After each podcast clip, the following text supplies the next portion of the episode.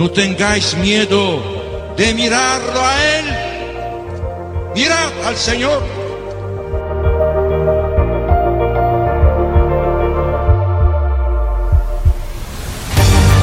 No tengamos miedo a ser santos. Todos estamos llamados a la santidad, que no consiste en hacer cosas extraordinarias, sino en dejar que Dios obre en nuestras vidas con su Espíritu.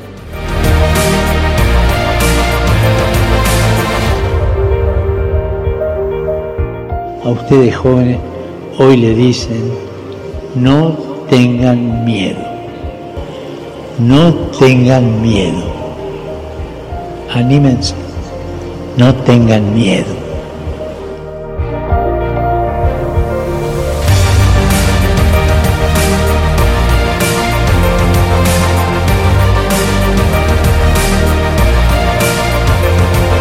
Santos ao pé da porta. A santidade no dia a dia de pessoas como tu.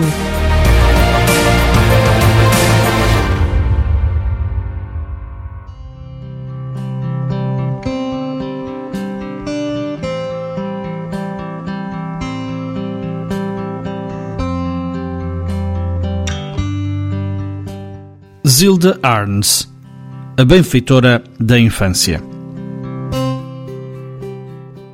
O Brasil chorou a perda inesperada de uma das suas grandes mulheres, Zilda Arns, que pereceu no forte terremoto que causou a destruição de Port-au-Prince a 12 de janeiro de 2011. No seu funeral, o presidente Lula da Silva disse que Zilda morreu a fazer aquilo de que mais gostava, isto é, a visitar e cuidar dos pobres.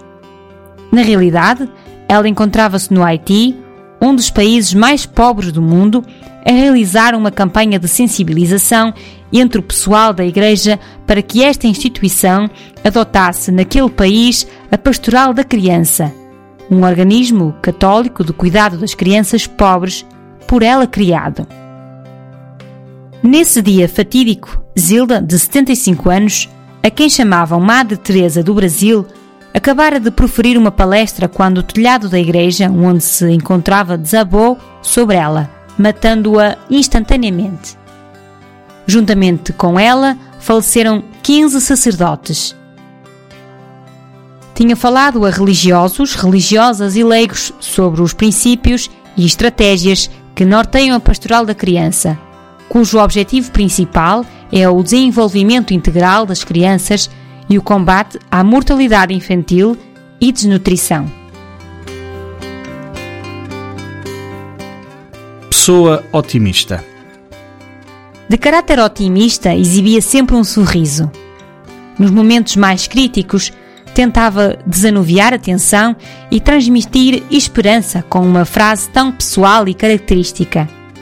Por detrás das nuvens há sempre o sol. Esta médica, pediatra e especialista em saúde pública aceitou o desafio do seu irmão arcebispo de São Paulo, Dom Evaristo Arnes. Este havia participado numa reunião da Unicef, em Genebra, onde lhe foi sugerido que a Igreja Católica no Brasil se comprometesse na luta contra a alta mortalidade de crianças com menos de 6 anos. O arcebispo pensou na sua irmã Zilda, a qual desde muito nova manifestou o desejo de ser leiga missionária na Amazónia e propôs-lhe que fosse ela organizar uma rede de cuidados de saúde para as crianças pobres. A sua reação foi de felicidade, como ela própria testemunhou no último discurso que proferiu, no Haiti, aos religiosos e religiosas. Senti-me feliz diante deste novo desafio. Era o que mais desejava: educar as mães e famílias para que soubessem cuidar melhor de seus filhos. Já viúva e com os filhos criados, iniciou um projeto piloto em 1983 em Florestópolis, no Paraná. Após um ano de trabalho, conseguiu-se baixar o índice de mortalidade infantil de 127 mortos para 28 por cada mil crianças. Este êxito levou à expansão do projeto a todos os estados do Brasil. Em 2001, a Pastoral da Criança registrou uma taxa de mortalidade infantil de 13 mortes por cada mil crianças, quando a média nacional era de 34.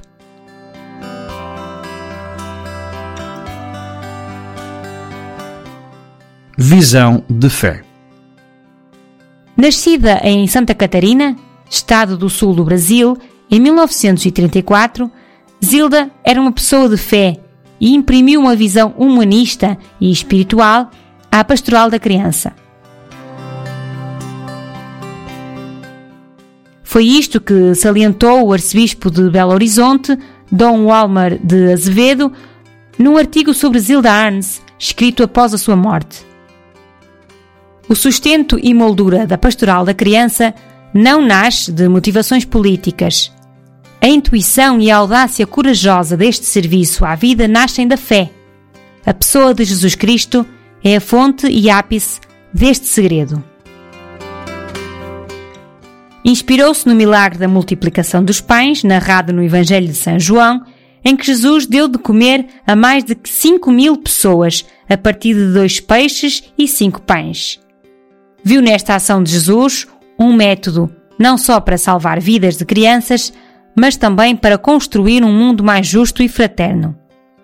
Seria a missão do bom pastor, que está atento a todas as ovelhas, dando prioridade àquelas que mais necessitam, os pobres e os excluídos, contou ela na sua palestra em Port-au-Prince.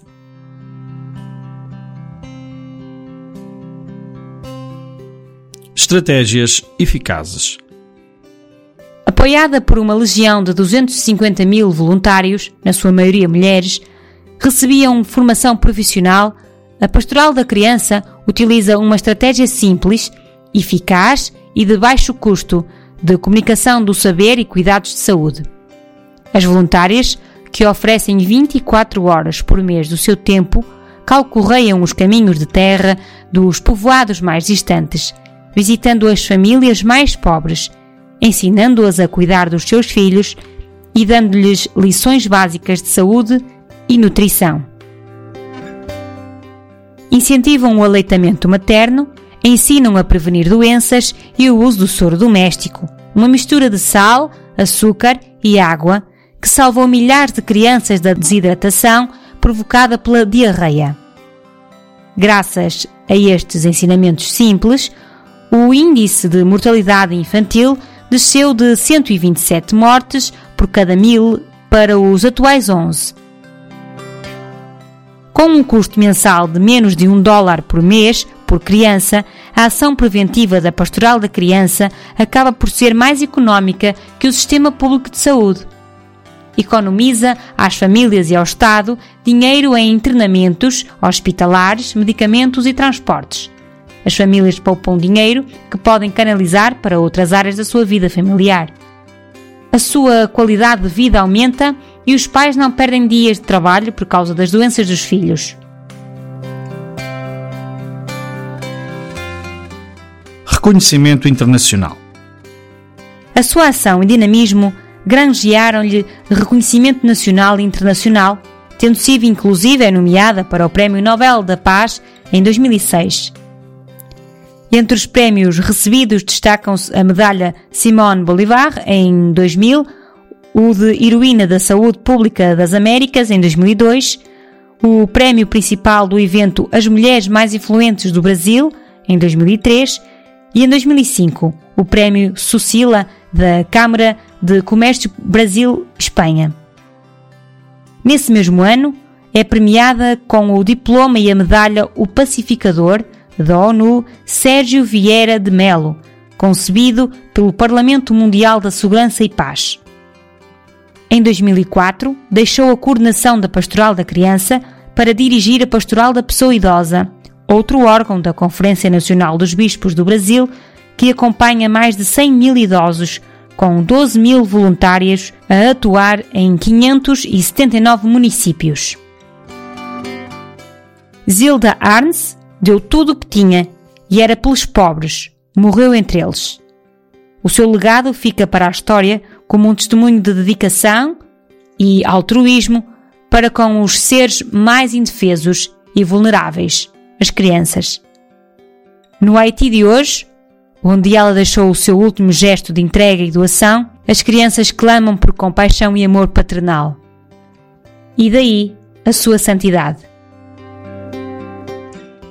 Texto do Padre António Carlos Ferreira, missionário comboniano.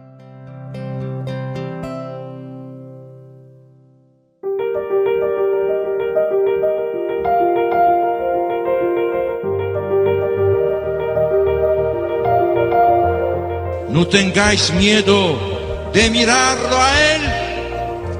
Mirad al Señor.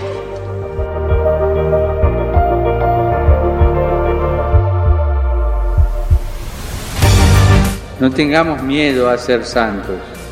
Todos estamos llamados a la santidad, que no consiste en hacer cosas extraordinarias, sino en dejar que Dios obre en nuestras vidas con su Espíritu.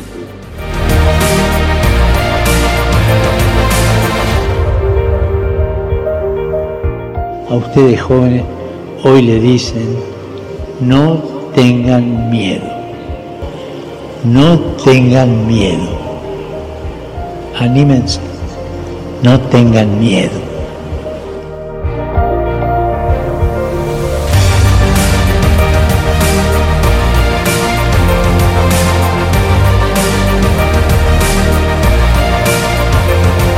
Santos ao pé da porta. A santidade no dia a dia de pessoas como tu.